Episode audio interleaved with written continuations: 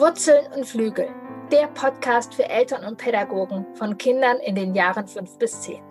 Mein Name ist Kirin Doritzbacher. Ich bin Eltern-, Familien- und Paarberaterin, Ergotherapeutin und Mutter von drei Kindern. Schule, Alltag, Freunde und Konflikte, das alles wird hier Thema sein. Mein Ziel ist es, dich darin zu bestärken, diese spannende Zeit, die sogenannte Wackelzahnpubertät, in vollen Zügen zu genießen. Es ist eine tolle Zeit, in der dein Kind zwischen Wurzeln und Flügel über sich hinauswächst. Ja, herzlich willkommen. Ich freue mich, dass du wieder zuhörst. Heute habe ich ja einen ganz warmen, lieben Gast, die Katrin Hohmann. Sie ist Kindheitspädagogin, hat eine Kita mit aufgebaut äh, und geleitet über einige Jahre, promoviert im Thema genau Psychologie und Kindern hat einen Blog, hat einen Podcast, ist Mutter. Ja, und wir haben uns übers Internet getroffen sie ist schuld ein bisschen, dass ich Podcasts so lieb. Sie hat nämlich genau selber einen Podcast und ich durfte damit rein. Und sie hat gerade ein wundervolles Buch. Genau, sie ist natürlich Autorin. Genau. sie ist Autorin von einem wundervollen Buch gemeinsam durch die Wut. Und ich durfte ein bisschen auch immer mal wieder in den Prozess mit reinschnuppern und freue mich jetzt total, dass wir über die Wut bei unseren Kindern in den Jahren fünf bis zehn drüber sprechen, wie wichtig die Wut ist, auch wenn es sozusagen erstmal kein beliebtes Gefühl ist bei uns und bei unseren Kindern, doch ein so wichtiges Gefühl. Wenn du diesen Podcast bis zum Ende hörst, dann wirst du wichtige Impulse bekommen, was Wut für euch bedeuten kann und ja, wie ihr gemeinsam Wege finden könnt. Ich freue mich, Katrin, dass du da bist. Herzlich willkommen. Ich freue mich auch total. Vielen, vielen Dank. Es ist immer verrückt, oder? Sich so zu hören, was man so alles macht und wer man so ist und so. da muss ich echt immer ein bisschen, ah, stimmt, das auch noch. Und wie du gesagt hast, Autorin auch noch. Genau, das ist gerade ein großes Thema bei mir. Die, das Buch und die Autorenschaft, was mir totalen Spaß macht. Danke, dass ich hier sein darf. Ja. Das Thema Wut. Wie, bist, wie seid ihr zusammengekommen? Ist das Thema auf dich zugekommen oder bist du auf das Thema zugekommen? Vielleicht magst du ein bisschen, ja, wie ist das Thema Wut und du zusammengekommen?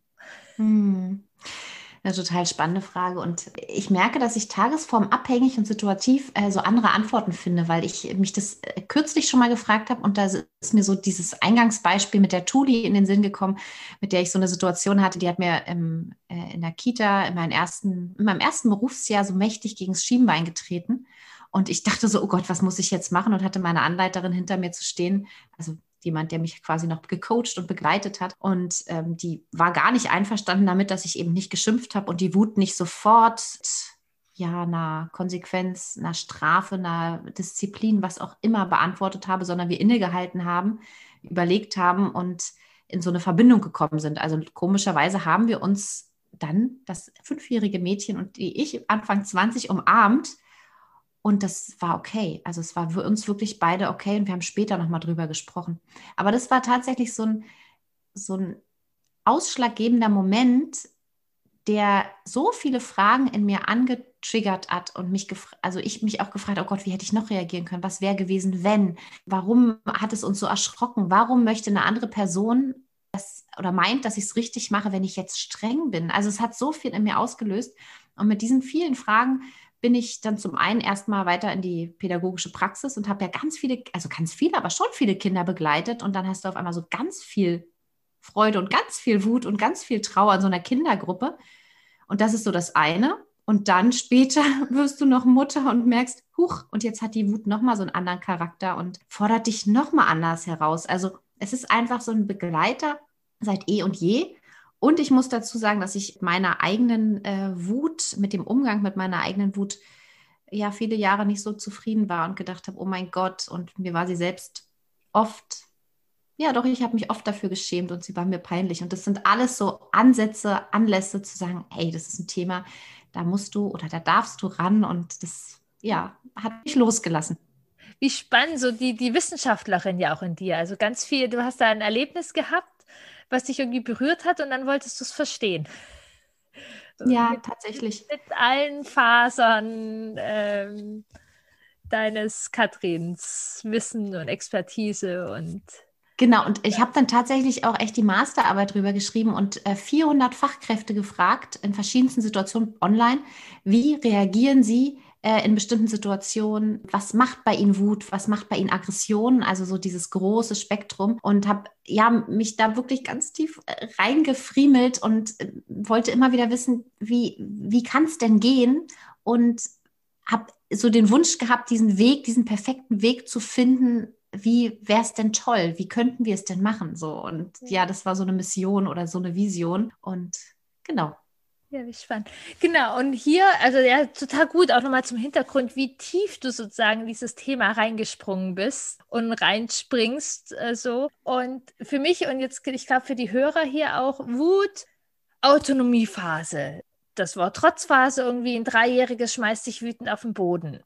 Ja, das ist, glaube ich, gesellschaftlich geht das Schritt für Schritt immer mehr. Und gerade wie in der bedürfnisorientierten ja, Umgebung, Haltung ist doch dann nochmal ein anderes Thema. Mein sechsjähriges, mein achtjähriges Kind. Wir, wir haben doch jetzt ganz oft schon Wut begleitet und sollte doch irgendwann mal gelernt sein. Und jetzt ist aber ähm, mein achtjähriges Kind schmeißt oder sagt in der Wut vielleicht ganz krasse Sachen. Ist da vorher was schiefgelaufen? Sollte es in dem Alter? Ja, was sagst du dazu? Wut oh, auch. Da steckt so viel drin. Ja. Bei mir rattert es immer, wenn ich so die Fragen höre und denke, oh Gott, ich fand, äh, ich muss auch gleich sagen, so das Thema ist so groß und es ist, ich bin oft im Nachhinein unzufrieden, weil ich immer nur schaffe, so einen Teil quasi zu beantworten oder anzusprechen und weiß, da sind ja noch so viele andere Bereiche, die da eine Rolle spielen. Und gerade auch bei der Frage, äh, bei meinem dreijährigen Kind, man kann ich vielleicht noch drüber hinweglächeln oder sagen, na ja, ist halt drei so.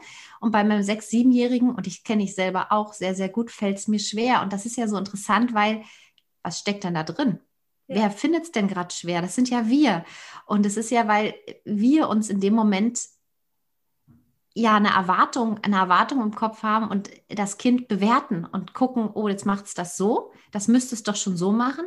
Und was wird denn dann abhängig, also unabhängig vom Kind, was in dem Gehirn schon losgeht und was da vielleicht gerade mit dem Hippocampus, mit der Amygdala einfach gerade so kreuz und quer läuft, was wird denn in uns angetriggert, wenn ich daneben stehe und denke, hm, so, wir verarbeiten ja die Bilder vom Kind. Wir denken dann, ei, die Bewertung, es müsste es doch schon können, löst ja in uns wieder was aus. Also ich bleibe da nicht entspannt oder nicht so entspannt, wie vielleicht bei einem Dreijährigen an der Supermarktkasse, was ja immer so der Klassiker ist, sondern bei einem Sechsjährigen denke ich, oh mein Gott, jetzt habe ich vielleicht was falsch gemacht. Das heißt, es versetzt uns in Stress.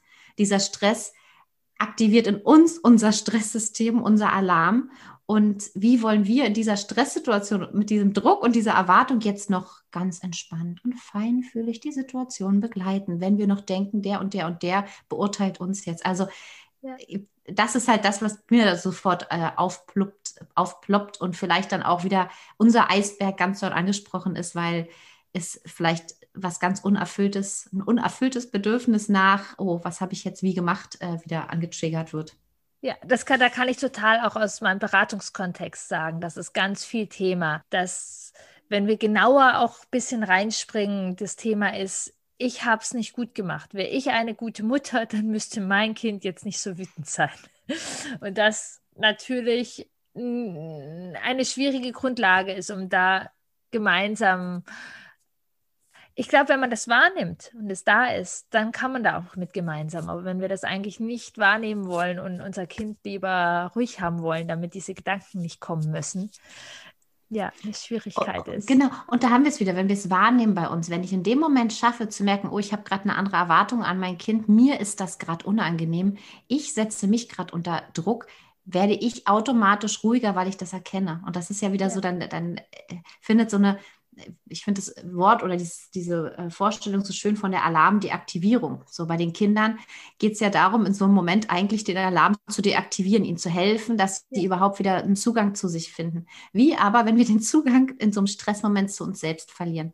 Und deswegen finde ich bei dem Thema Wut und Aggression es so fundamental wichtig, dass wir die Hintergründe schrittweise verstehen, dass wir, weil durch so ein Verständnis haben wir ja wieder die Möglichkeit, uns selbst auch zu beruhigen und uns selbst so viel Futter zu geben, um selbst wieder Handwerkszeug zu bekommen, um dem Kind dabei zur Seite zu stehen. Also wie so ein Werkzeugkoffer, wenn der leer ist und ich denke, das müsste doch jetzt aber, und mir fehlt noch Werkzeug, geht es viel, viel schwerer, als wenn ich schon meine Schere, mein, mein Hammer, meine Säge, alles da drin habe und weiß, ah, das Gehirn funktioniert jetzt so.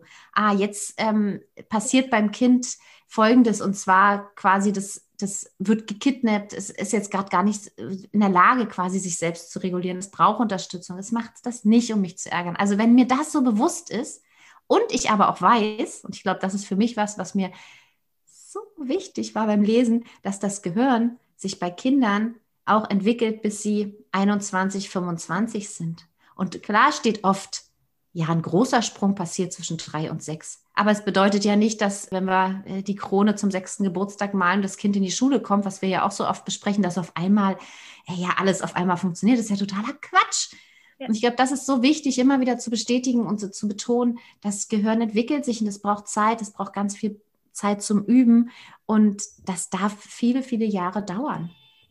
Also ich finde, ich finde diese Zahlen tatsächlich auch nochmal wichtig. Also ja, das bis 21 entwickelt sich ganz viel und gleichzeitig, sonst wäre meine Arbeit total sinnlos, auch bei uns über 21 entwickelt sich noch total viel und deine Arbeit ja auch. Dann bräuchtest du total. deine Bücher nicht schreiben. Wenn äh, sich da nichts, also wir haben immer die Möglichkeit, da weiter in Verbindung zu sein und neue Wege zu gehen. Das hört nicht mit dem sechsten Lebensjahr auf. So, also. Und und gerade in dieser Wutsituation, die du gerade beschrieben hast, das macht mich jetzt auch, also das Kind wütet und ich gehe in so einen Stress. Ja, wenn ich es könnte, warum komme ich denn dann in so einen Stress? Also ich finde das immer so schön, wenn wir selbst ja mit unserer Impulskontrolle noch zu tun haben und uns öfter, so wie es auch eingangs gesagt hast, schämen oder ärgern, wenn wir anders reagiert haben, wie es unser Kopf eigentlich vorhatte, wie wir vielleicht in der Bilderbuchgeschichte das gerne hätten. Das ist doch das beste Beispiel dafür, dass wir im höheren Alter, im Erwachsenenalter einfach ja auch nicht ja. das Gehirn hat, was sagt, super, ich, ich schmeiß mich jetzt, jetzt nicht auf die Supermarktkasse, aber ich flaum vielleicht meinen Partner an oder äh, leg beim Telefonat irgendwann auf. Also komm, das ist ja jetzt auch nichts, was von einer ausgereiften Impulskontrolle macht nichts. Das ist normal, das ja. darf passieren, das ist so, das ist, was passiert bei uns Erwachsenen eben auch. Und warum sollen wir es jetzt bei einem 5, 6, 7, 8-jährigen Kind erwarten, dass es das ganz klasse handhaben kann und lösen kann. Ja, und oder ich würde hier manchmal noch einen Schritt weiter gehen. Also ich finde zum Beispiel manchmal einfach auflegen eine sehr gesunde Reaktion.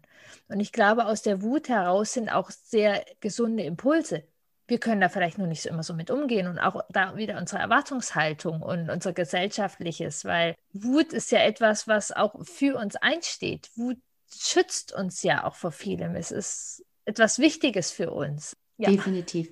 Also ich denke, das ist auch so was ganz Wichtiges, so, dass so ein, aus meiner Sicht so ein Umdenken stattfinden kann, dass wir überhaupt beginnen, die Wut nicht mehr wegzuschicken, die Wut nicht mehr klein zu machen, die Wut nicht mehr zu verteufeln. Also das war, glaube ich, auch so mein, wie man so oft so schön sagt, Game Changer schlechthin, dass ich die Wut in mir oft verteufelt habe und die mir unangenehm war und ich gedacht habe, ach, und hatte so ein Bild von, so wäre es doch schön, so die, die meditierende Person, die immer gelassen ist und total easy und so. Und das ist ja Quatsch. Das geht zum einen nicht und zum anderen ist es vielleicht geht es beim Buddha, ich weiß es nicht. Aber äh, letztlich ist es ja so wichtig, so dieser Game Changer zu, sagen, die Wut ist wichtig. Die Wut, die hilft mir wie bei so einem Telefonat, ähm, wenn ich total wütend bin, sauer bin, bewahrt die mich auch vor was Schlimmeren. Die zeigt mir, hier ist eine Grenze überschritten. Ich fühle mich gerade damit nicht wohl. Die drückt eine Not aus und die gibt uns eine ganz, ganz kraftvolle Energie, Dinge zu überwinden, Dinge anzusprechen. Und sagt ihm, hier, hier möchte ich auf was tiefergreifendes hinweisen und guck mal da bitte hin. Ja. Und die Kunst ist ja vielmehr zu schauen, wie kann ich das äußern, dass es eben konstruktiv und nicht destruktiv, also nicht verletzend wird. Und das ist ja, glaube ich, der einzige Knaller. Wir wollen Kinder, die auf sich aufmerksam machen. Wir wollen Kinder, die selbstbewusst sind, die sagen, stopp, nein, mir nicht. Und wir wollen Kinder, die später bei einem Joint, bei Drogen sagen, nee, möchte ich eigentlich gar nicht probieren. Also wir, wir wollen das. Und die Frage ist ja nur, wie erreichen wir das? Und wie kommen Kinder dahin, dass sie eben nicht sich zerstören, sich selbst verletzen, andere verletzen und nicht gewalttätig werden? Das ist ja eigentlich der Knaller so. Ja. Aber an sich darf die Wut da sein, die muss da sein. Die ist eine mega, mega Energie, die ich an mir mittlerweile auch sehr, sehr liebe, weil ich sie besser verstehe und wir einfach einen besseren Zugang zueinander gefunden haben. Total wertvoll. Ich würde gerne an ein paar Punkten nochmal einsetzen. Du hast vorher so interessante Namen übers Gehirn gesagt mhm. und auch gesagt, ja, ein bisschen, wenn wir da mehr verstehen, ist auch hilfreich. Vielleicht ich weiß, ja, du hast ein gern. ganzes Buch gefüllt, das zweite jetzt auch, aber vielleicht kannst du drei, vier Sätze nochmal, was passiert in der Wut? Ja, total gerne, total gerne. Das finde ich tatsächlich so, ein, so einen ganz wichtigen Punkt. Im Buch habe ich es kurz und knapp angesprochen und habe es wirklich so mit dem Emotionalen und mit dem Denkenden hören. Ich würde es hier nochmal ein ganz kleines bisschen, weil ich Hippocampus und Amygdala schon ja, genannt habe, mal ganz kurz nochmal ausführen. Und zwar, ja. also ich weiß, es ist, ne, ich bin keine Neurowissenschaftlerin, aber ich denke, so runtergebrochen ist es total, total in Ordnung. Und mir ist halt wichtig, dass es verstanden wird, dass es uns hilft, dass die Information uns nicht überfordert, sondern wir damit arbeiten können. Genau, also wir also kurz und knapp. Auf Handlungsebene genau, wird hier drüber genau, gesprochen. Das genau, das ist mir ganz, ganz wichtig zu sagen. Also kurz und knapp können wir uns einfach vorstellen, das Gehirn ist in drei Teile unterteilt. Und zum einen haben wir, das hören wir oft, das Reptiliengehirn, sensorische Gehirn. Und das steuert erstmal unseren Herzschlag, unsere Atmung. Also das ist das, wenn ich jetzt schnell über mein Lieblingsthema spreche, wo ich merke, ich rede vielleicht ein bisschen schneller, ich atme schneller, weil es einfach cool ist. Kann uns aber auch in einer anderen Stresssituation ne, unter so, ein, so eine Geschwindigkeit versetzen, wenn wir einfach Gefahr lauern. Genau, ist also das Älteste auch. Das ist der älteste Teil von uns im Gehirn, der sozusagen am meisten ums Überleben geht. Richtig, das hat wirklich steuert die vitalen Funktionen. Ohne das wäre einfach ja. das nicht möglich. Ne? Wir können halt auch im schlafenden Zustand, wir können eigentlich immer atmen und das Herz funktioniert und so. Das ist super, ja. super wichtig. Und dann gibt es dann noch, und das ist was, was, glaube ich, viele von euch auch schon kennen, das emotionale Gehirn und das, sagen wir, auf Denkhören, Denkende gehören. Und emotionale Gehören äh, hört man auch öfter limbisches System. Also das ist so als eins zu verstehen. Und dort gibt es zwei Bereiche, die ich ganz wertvoll und wichtig finde. Und zwar zum einen den Hippocampus. Und der Hippocampus, der speichert Erfahrung und hilft uns aber auch bei der Stressregulation. Und ich finde, den Hippocampus ist vielleicht ein komplexes Wort, können wir uns auch äh, runtergebrochen als Bremse merken. Also irgendwann sind wir in der Lage, viel, viel besser auch zu bremsen. Ja. Aber wann zu bremsen? Wenn die Amygdala, so, das ist ja auch so ein Wort, glaube ich, was viele von euch bestimmt schon mal gehört haben. Wenn die Amygdala, unser Gaspedal, wirklich richtig auf Vollgas drückt, weil uns eine Situation begegnet, die uns äh, total in Rage versetzt. Also da ist die Amygdala, das Gaspedal, das, was quasi sagt, uh, hier ist eine Gefahr. Wie zum Beispiel, mir wurde das Spielzeug entwendet und das ist erstmal Drama ja. fürs Kind, für die Person, vielleicht nicht für den Beobachter, aber für das Kind. Und das ist wichtig ja. zu, zu wirklich einfach dastehen zu lassen und es nicht von uns zu bewerten, zu sagen, ist nicht so schlimm, sondern für, für, dem, für die Person, der was widerfährt, ist es halt gerade schlimm. Und die drückt wirklich auf dieses Gaspedal, weil es sagt, hier ist Gefahr. Und dann passieren halt im Körper so Sachen wie, es spannen sich die Muskeln an, das Herz schlägt schneller und wir kriegen quasi so einen Adrenalinschub. Und was passiert dann häufig durch dieses Gas? Ja, kommen die Gefühle so ungefiltert aus uns raus. Also die Gefühle beim Kind boah, oder auch bei uns. Und viele sagen ja auch, sowas wie die Amygdala, also das Gaspedal, kidnappt kidnapp damit das Denkhören. Was bedeutet das?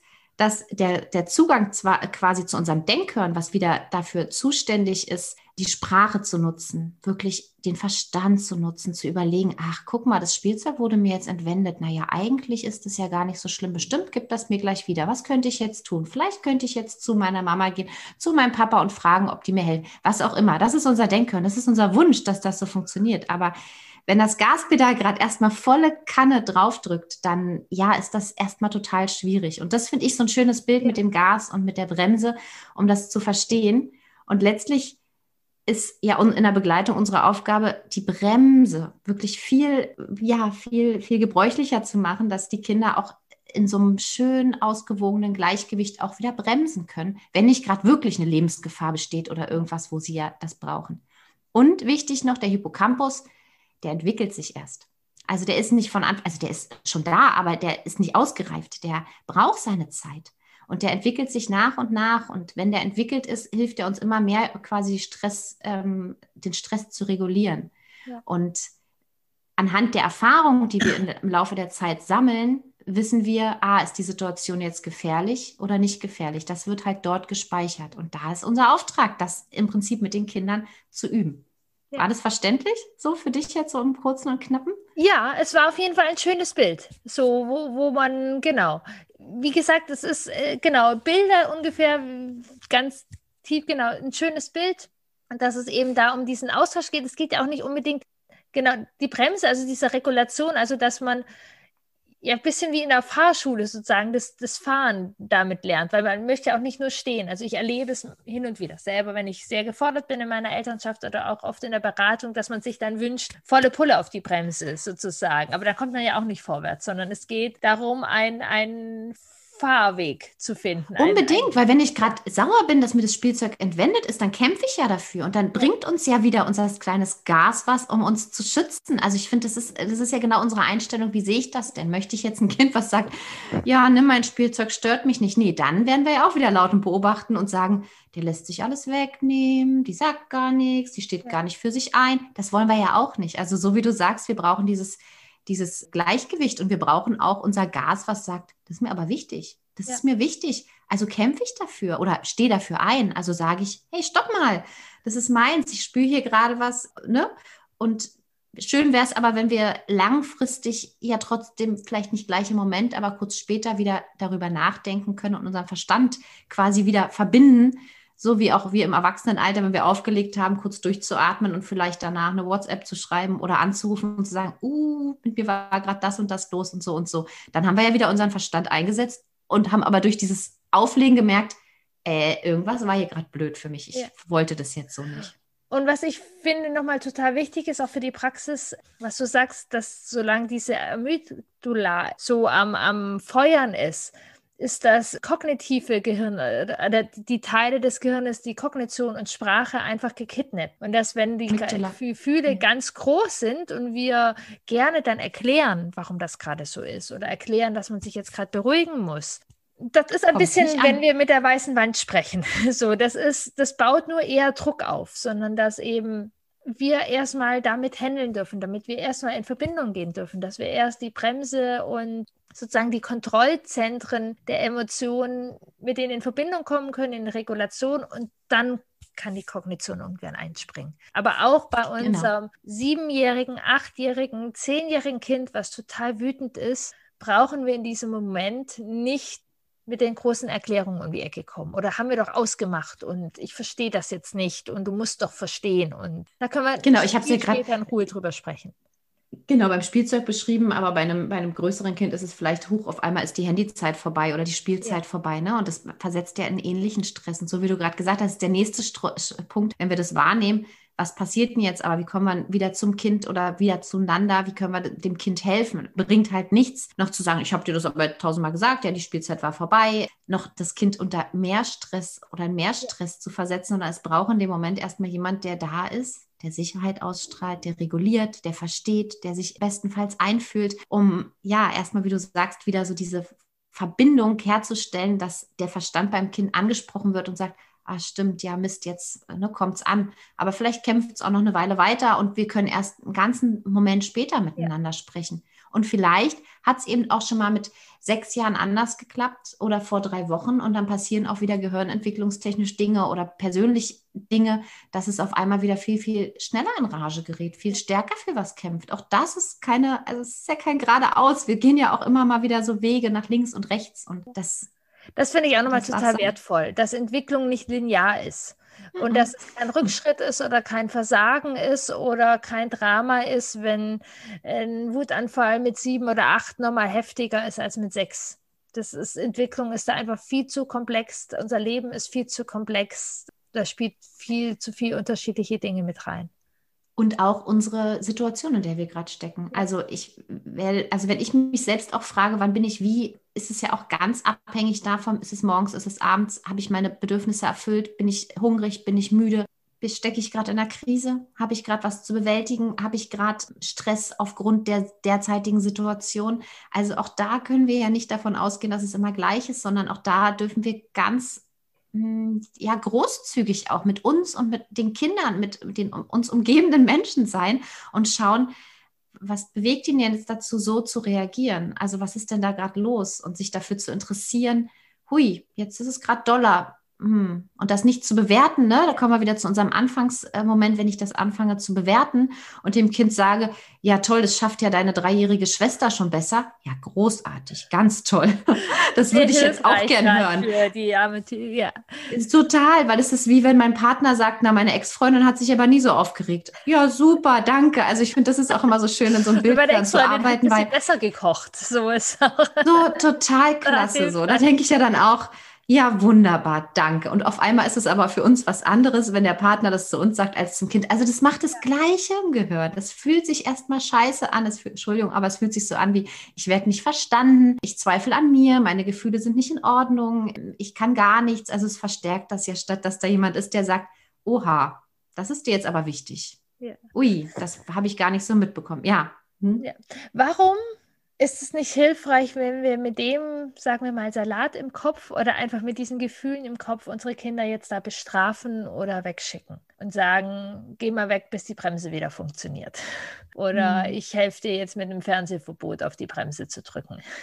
Mhm. Also einiges davon habe ich gerade schon gesagt, aber ich versuche es nochmal mit ja. so einem Bild, was ich so, so schön finde, weil wenn wir ein Kind wegschicken, ist es ja ähnlich wie ich komme wieder, also es, ich, ich, ich, erkläre es gleich auch noch mal kurz warum, aber so dieses Bild, wir sind gerade aufgebracht, kommen von Arbeit und sind total sauer oder kommen irgendwo her, wurden nicht wurden nicht gesehen, haben vielleicht, ja, frag mich. Also wir sind gerade total, kann sich, glaube ich, jeder vorstellen, wütend und möchten es einer Freundin erzählen. Und die sagt, guck mal, ich habe hier ein Puzzle, puzzle doch mal und dann reden wir noch mal drüber so. Also was bringt uns das, wenn da niemand ist? Das ist wieder diese Wand, die uns gar nicht hört, die uns Oder gar nicht fühlt. Besser, wenn die Freundin sagt, geh doch noch mal raus, du kannst wieder reinkommen, wenn du gut gelaunt bist und mit mir puzzeln kannst. Ja, was sagt mir das? Und dann wird es uns so klar. Und das finde ich so schön, wenn wir die Fragen mit den Kindern stellen, in die wir uns oft hineinfühlen können und denken, oh, geh doch mal kurz, so ich kann es gerade nicht. Das ist ja die Frage, warum kann ich es gerade nicht? Warum fällt es mir gerade so schwer? Und wenn wir das auf unsere Erwachsenen, also auf unsere Ebene heben, warum muss es da unsere und die andere Ebene geben? Also das finde ich erstmal so ein Hilft schönes für den Perspektivwechsel. Also ich glaube, Perspektivwechsel ist eine Geschichte, die, die immer wieder total wichtig ist. Und uns auch hilft, wirklich uns einzuführen und zu wissen, ja. was bräuchte ich denn jetzt. Aber grundsätzlich, warum hilft es nicht? Weil die Gefühle erst, also erstmal in der Situation hilft es nicht, weil das Kind kein, keine Person hat, an die sie sich wendet, die dazu beiträgt, mich zu unterstützen und meinen Stress zu regulieren. Also da kommen wir ja wieder so auf diese Co-Regulation, wo ich dann gucken darf, selbst, bin ich gerade selbst fein mit mir? Kann ich gerade selbst? Also ist meine Selbstregulation so, ne? Bin ich gerade okay? Dann, und es wendet sich jemand an uns mit seinen Gefühlen, sucht es ja eine Antwort, sucht es ja eine Unterstützung, möchte es ja was, was loswerden. Also bittet es quasi um, um so, so jemanden, der es mitreguliert, der sagt, ach Mensch, jetzt bin ich da, jetzt gucke ich, jetzt ich, wie es dir geht und versuche dich wieder ein bisschen mit runter zu, ich mache gerade so eine Handbewegung, ne, so, runter zu schaukeln oder vielleicht auch erstmal ein bisschen oben zu bleiben, weil vielleicht ist es auch gerade was Wütendes und man will auch erstmal über die Wut und die Situation erstmal einen Moment reden. Das darf ja auch sein. Das ist ja nicht immer Sinn der Sache, was wir vorhin gesagt haben, dass es gleich total entspannt ist und wir jetzt erstmal atmen, sondern vielleicht ist man auch erstmal kurz wütend und möchte das sagen, was einen da gerade total gestört hat. Und schicken wir es weg, ist es natürlich so ein Bild von, ach du, dein Gefühl, das ist einfach jetzt gerade nicht, nicht okay, es ist nicht richtig, es ist äh, fehl am Platz, so wie du dich mir zeigst, möchte ich dich nicht, so bist du für mich nicht okay. Also das signalisiert ja noch so viele andere Botschaften. Und langfristig sagt es auch, mh, hm, Wut ist nicht okay, unterdrückt das Gefühl, aber wir dürfen nicht vergessen, dass dieses Gefühl sich seinen Weg sucht und irgendwann, vielleicht gleich, vielleicht auch erst viel, viel später, quasi ganz angestaut irgendwie sich ein Loch sucht und rauskommt. Und dann kann es eher passieren, dass eine gewaltvolle Handlung passiert, dass wir irgendwie ja destruktiv vielleicht äh, so eine, hm, wie sagt man das, naja, so eine so eine unterschwellige Aggression auch ja. aufbaut oder auch toxischer. Ganz, ich sage ja eine toxischer, also dass die Wut und die Dinge toxischer werden. Ja. Weg geht sie auf jeden Fall so nicht, sondern äh, wahrscheinlich verlieren wir den Kontakt, wahrscheinlich verlieren wir auch äh, das Vertrauen zu der Person, zu dem Kind, was sich an uns wendet, dass es mit den Sachen zu uns nicht mehr kommen kann. Und stellt sich aber auch selbst in Frage, dass die eigenen Grenzen, die es spürt, so nicht in Ordnung sind und das bitte sich anzupassen hat. Und das, ja, also das sind so viele Punkte, ne? Sind, ja, und vor allem, ich finde es nochmal wichtig, also tatsächlich halt, dass die, die adäquate, gesunde Regulation kann man nicht alleine lernen, Sozusagen einen gesunden Umgang mit Bremse und Gas geht nicht alleine in seinem Zimmer man passieren dann Unterdrückungsmechanismen, die dann eben explodieren können. Aber um dies, diesen, diesen Vorgang langfristig gut zu lernen, haben wir selbst auf erwachsener Ebene ist es ja häufig noch hilfreich, eine Freundin oder einen Freund anzurufen oder da in Kontakt zu gehen. So. Und gleichzeitig, ich finde das total wichtig, dass wir wissen, dass wir miteinander da dürfen. Für mich persönlich ist jedoch auch ein ganz wichtiger Lernschritt. Manchmal darf es dafür auch ein bisschen Raum geben für mich ist es wichtig manchmal, dass ich einen Schritt zurückgehen kann und tatsächlich auch manchmal im Umgang mit den Kindern. Ich möchte in Verbindung sein und Verbindung bleiben und weiß, du, ich brauche gerade fünf Minuten. Ich brauche gerade kurz, um mich zu sortieren, um meine Regulation hinzukriegen, dass ich hier wieder da sein kann. So, also manchmal erlebe ich es auch manchmal, es ist unterschiedlich, manchmal ja mit Strafe und Wut, das muss weg. Andererseits, wenn wir ganz große Gedanken haben, wir müssen immer in Verbindung sein, wir müssen immer ganz nah dran sein. Und es gibt ja auch die Kinder. Es gibt die Kinder, die sagen, hau ab, ich brauche gerade meine Pause. Und das wird dann in Not geraten. Aber auch das, man, man kann ja auch mit Raum in Verbindung sein ich kann dann, wenn mein Kind mich rausschickt und sagt, ich will allein sein, du, ich bin in der Küche. Soll ich in einer Viertelstunde nochmal anklopfen? Möchtest du runterkommen? Also man kann ja auch mit Luft in Verbindung sein.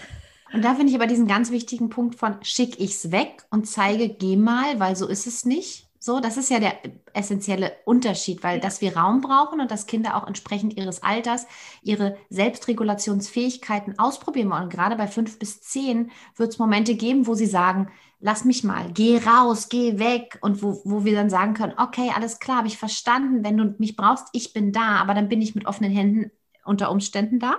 Ja. Und nicht, äh, nee, so wie du bist, möchte ich dich nicht. Ja. Und was du gerade gesagt hast zum Thema, ich trinke mal einen Kaffee oder ich brauche was, ich brauche einen Moment, einen Tee, was auch immer, eine Auszeit, finde ich es auch so wichtig, wenn wir das Gefühl haben, wir schicken jemanden weg, stelle ich mir mittlerweile immer die Frage, wer braucht gerade die Auszeit? Ja. Das Kind, was ich wegschicke oder bin ich nicht die Person, die gerade eigentlich ein Bedürfnis nach kurz Ruhe durchatmen hat? Und dann, wie du sagst, können wir das sagen. Dann können wir sagen, huch, ich würde gerade gerne, ich kann gerade nicht, gib mir bitte einen Moment, weil uns das natürlich bewahrt oder höchstwahrscheinlich davor bewahrt, irgendwie ungerecht zu werden, übergriffig zu werden, gewaltvoll zu werden. Und das ist natürlich super normal nach einem, egal in welcher Situation, muss nicht, ich wollte gerade sagen, ein anstrengender Tag, es kann auch morgens sein, ist egal. Aber wenn ich selbst spüre, dass ich es gar nicht leisten kann, gerade da zu sein, dann ist es der wichtigste, wichtigste Punkt, achtsam mit uns zu sein, uns erstmal, wie ich vorhin gesagt habe, selbst zu regulieren und zu sagen, ich muss mich kurz um mich kümmern, weil nur dann kann ich gut für dich da sein. Aber dann schicke ich nicht weg, sondern dann gehe ich in die Verantwortung und ja. sage, ich brauche gerade einen Moment. Du bist okay, wie du bist. Ich bin okay, wie ich bin, aber ich brauche gerade einen Moment. Ich komme gleich wieder. Und das ist eine Übung, das ist nicht, ne, das ist erstmal ja. schwer, aber für Kinder ja eine ganz klare Ansage und auch eine ganz klares, ein ganz klares Zeichen, wenn wir dann auch wiederkommen, dass sie uns vertrauen können und dass wir verantwortungsvoll handeln und um uns uns um uns kümmern so und ja. so, so weil, wie es lernen darf, sich um sich zu kümmern. Ja, weil Wut ja auch oft das mit Grenzen zu tun hat. Also wenn wir unsere Kinder und auch uns, wir werden oft wütend, wenn unsere Grenzen sozusagen übergangen werden und dass wir da achtsam für Grenzen sorgen können, finde ich sehr hilfreich und eben auch nochmal ein, ein hilfreiches Bild für Wut. Also die Wut ist ja für uns und gerade wenn wir Erwachsenen nicht immer, aber ein Faktor, warum ich wütend werde, ist, dass ich schon fünf Stunden über meine Grenzen gegangen bin und vielleicht zu viel gemacht habe, zu doll in, in, irgendwelchen Vorstellungen hing und dann einen Schritt zu machen für mich, um dann wieder in die Verbindung zu gehen und, und das ist für mich persönlich wichtig und tatsächlich finde ich das auch wichtig, dass meine Kinder das erfahren dürfen, dass man für seine Grenzen und für den Raum für sich einstehen darf und dass man nicht immer über alle Grenzen drüber gehen muss, weil dann kommt die Wut ganz plötzlich und überschwallend. Total. Total. Und sich immer wieder vor Augen zu halten, wer ganz oder wer wütend reagiert und aggressiv, der kämpft erstmal für sich. Und wenn ich beginne, auch wütend zu werden, frage ich mich mittlerweile gern, huch, wofür kämpfe ich denn gerade? Was ist denn mit mir gerade los? Und Welches? manchmal passiert das auch, dass wir erstmal gegeneinander kämpfen und erstmal, dass erstmal mehrere Personen wütend sind und es mal kurz ein bisschen heiß, jeder ist ja anders, ne? Aber vielleicht lauter, leiser, erstmal einhergeht, vielleicht knallt auch mal eine Tür. Aber ich, für mich persönlich ist so dieses, dieser Aha-Moment dann da nicht zu verweilen und dann zu sagen, ja, siehst du, ich bin jetzt wütend, weil du, weil du warst jetzt so anstrengend, sondern zu sagen, okay, du warst wütend, ich war wütend, was steckt bei mir dahinter, was steckt bei mir, bei dir dahinter, wie kommen wir jetzt wieder zusammen? Also, ne, ich glaube, wir beide hatten das auch mal nach so einem schönen Kinoabend, wie oft planen wir freitags oder wochenlang wirklich, haben wir freitags immer unser, machen wir immer noch, aber unser Kino zelebriert. Und bis wir einen Film ausgesucht haben, ist es manchmal eskaliert. Es heißt eskaliert, dass wir uns erstmal gestritten haben, dass, oh nee, immer suchst du aus, jetzt bin ich sauer, jetzt gehe ich aus dem Raum. Und wie sehr ich es aber feiere, wirklich richtig, richtig zelebriere und mich freue darüber, dass auch nach so einem Bruch und nach so einem Kampf für einen Film, für ein Interesse, für was auch immer, für ich möchte auch gesehen werden, dass ich wichtig bin, dass heute ich dran bin, dass wir dann am Ende wieder zusammen auf dem Sofa sitzen und einen Film angucken und einen coolen Abend haben. Und das ist für mich so ein, so ein toller Moment wieder dieses Zusammenkommens, dass Wut da sein darf. Aber ja. wir dürfen auch wieder zusammenkommen und gucken, okay, gut. Ja jetzt geht's weiter. genau, ich merke, also es ist total spannend. Wir können total, ja, ganz viel ja. reintauchen. Mir fällt von diesem Kinoaspekt noch ein Aspekt ein, den ich, glaube ich, reinbringen möchte. Die Bilder, die wir haben, das, äh, so haben wir eigentlich auch gestartet und jetzt vielleicht am Ende. Wenn du sagst, ihr habt einen Familien-Kinoabend, dann stelle ich mir das vielleicht sofort harmonisch vor und habe dann Druck, wenn eben es dann vorher diese Konflikte gibt. Und ich glaube, es ist total wichtig, dass wir das, dieses Bild von Familienleben, Matthias Vögel da von Family Lab, ich liebe das Zitat von ihm. Familie ist keine Harmonieveranstaltung, sondern eine Wachstumsveranstaltung. Mhm. Das ist wirklich, also ein Kinoabend, das Bild zu haben, dass wir alle friedlich nur nebeneinander sitzen und uns anlächeln, das baut unseren Druck und das macht ein Teil dieser Faktoren aus, sondern genauso wie du beschreibst, ist ganz häufig ein Familienkinoabend. Da geht man nochmal knallend die Türe raus und schimpft und tut und macht das irgendwie miteinander und findet dann einen Weg. Und vielleicht findet man auch nicht für jedes Mal so total den Weg. Und vielleicht ist einmal jemand auch angeknackst irgendwie so. Aber also dieses, dieses Bild, wie müsste Familie jetzt funktionieren und wann habe ich als Mutter oder Vater versagt oder lebe das Familienleben nicht so, wie es zu leben hat oder wie es in der Werbung stattfindet. Und sich da einfach auch die Zeit mal einen Moment zu nehmen ne? und das einfach auch mal kurz auszuhalten und nicht immer gleich, wie du sagst, die perfekte Mama, der perfekte Papa, ich will das gleich regeln, ich renne hinterher und sage, was ist jetzt los? Ich, ich reguliere dich jetzt und jetzt kommen wir wieder zum Film, weil ich habe doch alles vorbereitet, sondern mittlerweile, und da freue ich mich total drüber, weil da sehe ich Entwicklung auch bei mir persönlich, kann ich das auch aushalten und sagen, komm, wir warten mal kurz wir warten mal kurz und ich, ich gucke und dann gucke ich nochmal hin und dann habe ich natürlich eine Vorstellung vom perfekten Tag, aber oder vom perfekten Abend, aber der kann auch anders sein und ja. dann kommen wir wieder zusammen. Aber es endet nicht so, dass ich sage oder dass einer von uns sagen muss, du bist jetzt schuld und deswegen hatten wir keinen schönen Abend und dann schläft einer weint ein, sondern irgendwie kommen wir wieder zusammen und keiner hat Schuld, weil es ist okay, es ist okay, so. Ja. Ja, ich habe auch schon gehört von meinen Kindern, Mama, lass mir uns doch endlich mal in Ruhe streiten. Das nervt, dass du dir. lass uns mal in Ruhe streiten. ich so, okay, ich übe mal. Aber ja, ne, das mal einfach auch kurz sein zu lassen. Und ich weiß nicht, kennst du doch bestimmt auch. Also ich glaube, wir beide sind, würde ich jetzt mal tippen, ein bisschen temperamentvoller und intensiver. Und ich darf, ich möchte dann auch mal äh, kurz da durch und das ausleben. Und dann geht es mir ja auch besser. Es verrät mir ja was. Das sagt ja. mir ja was, ne? Wir können der, deinen Buchtitel so schön gemeinsam dadurch miteinander in Verbundenheit. Ja. Ja. So, ja, genau. Ich versuche mal drei Worte ein bisschen ja. zusammenfassen. Wut darf dazugehören, ist ein Teil davon, von Entwicklung und eben auch in den Jahren fünf bis zehn. Es hat was mit unserem Gehirn zu tun, wie es funktioniert. Die Emotion ist da erstmal, braucht die Regulation und es braucht eben dieses Miteinander. Dieses gesunde Regulation gelingt nicht mit Bestrafen und wegsch ja, Wegschicken und darf gleichzeitig eben auch Raum haben. Also, dass es in der Wut, in einem Konflikt auch mal Raum haben darf für das, was dran ist. Und genau, Wut gehört dazu. Lernt mit der Wut. Vielleicht kann man sie hin und wieder genießen. Oder neugierig sein. Ich finde diesen, genau. diesen Blick von dir, Katrin, in Erlebnisse auch reintauchen und sich verstehen wollen. Also da kann ich auch total gut mitgehen. Ich finde es spannend, verstehen wollen. Was, was geht eigentlich bei dir ab? Was geht eigentlich bei mir ab? Sie zu integrieren, einfach in uns, in unser Leben zu integrieren, wie die Freude auch. Also das finde ich so was Schönes, wenn wir da eintauchen, zu fragen, warum ist die Freude denn so viel willkommener und warum die Wut nicht? Ich weiß warum, aber der auch eine Chance zu geben, dass sie da sein darf. Ja, spannend. Ich stelle meinen Podcast-Gästen ja immer noch zwei Fragen am Ende. Die würde ich dir jetzt auch gerne stellen. Na los. Eine Erinnerung von dir in den Jahren fünf bis zehn, die besonders lustig, traurig, mutig oder verbunden war. Tatsächlich fällt mir da eine Situation ein, die lustig, traurig und mutig zu, zum Gleich war und mit Verbindung endete. Ich war einkaufen mit meiner Mama.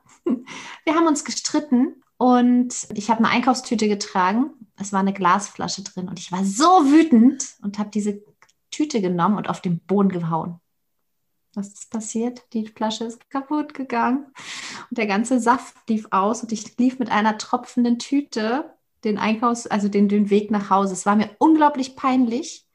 Es war mir unangenehm. Ich habe gedacht, warum ist die jetzt gekommen, diese Wut? Die hat mir einfach nicht geholfen. Und ich wurde aber dabei begleitet und in Empfang genommen und genau, ich musste da nicht alleine durch, sondern es war halt so und es hat nicht gehört, na siehste, sondern ah ja, ja, ja, ja, komm. Und das ist einfach, das bleibt so hängen. Ja, mhm. wie schön, dass da die Verbindung auch in Erinnerung geblieben ist, neben all den Gefühlen, die da ist, da waren. Genau. Ja, super. Was hast du toll in Erinnerung von Seiten deiner Eltern oder Pädagogen? Was hat dir gut getan und dich bestärkt? Mhm. Frage ich mich tatsächlich auch häufiger und frage mich manchmal so, wie, wenn ich, ne, wie du mich auch vorgestellt hast, so, um mal ganz kurz was Kleines Privates zu erzählen, wie ich so innerhalb von vier Wochen im Ausland gelandet bin mit Mann und zwei Kindern wie ich ja so eine Kita gegründet habe, Anfang 20 und gedacht habe, ach komm, das wird schon klappen. Wie ich mal eben, mal eben, sage ich wirklich in der Corona-Zeit, unbedingt dieses Buch schreiben wollte, das Buch geschrieben habe.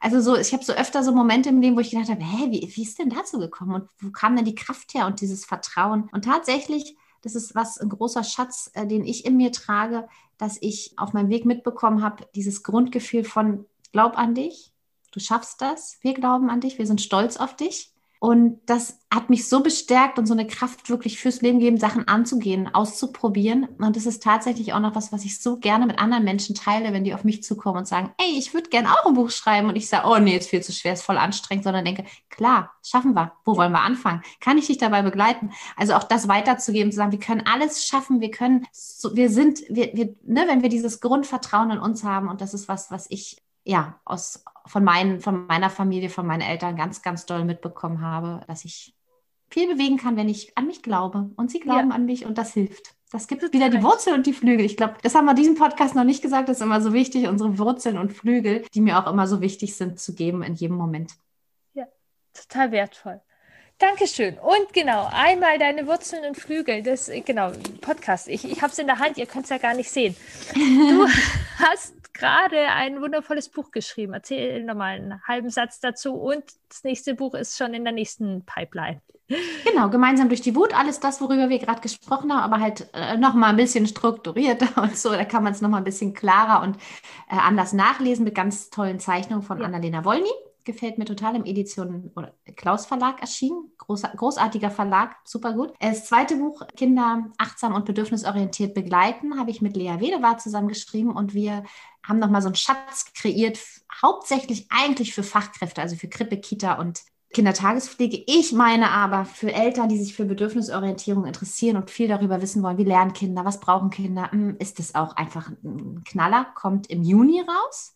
Genau, und sonst kann man bei mir auf dem Blog bei Kindheit erleben immer wieder Artikel lesen, auf Instagram Kindheit erleben und beim Podcast bei meinem von Kindheit erleben und beim Niedersächsischen Institut für frühe Bildung interviewe ich auch ja, Experten und Expertinnen und finde, da kommen ganz, ganz spannende Gespräche zustande.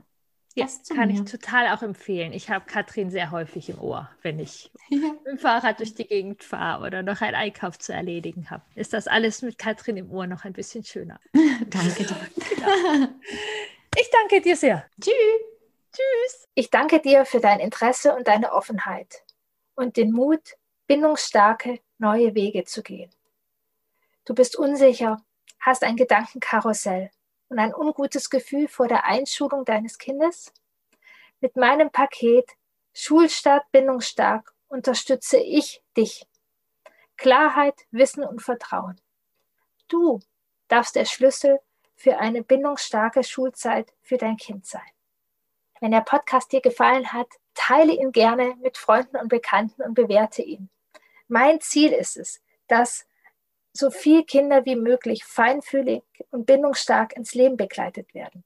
Und dafür ist es so wichtig und hilfreich, wenn wir viele Eltern und Pädagogen genau mit diesen Inhalten, mit diesem Wissen ja bereichern und erreichen.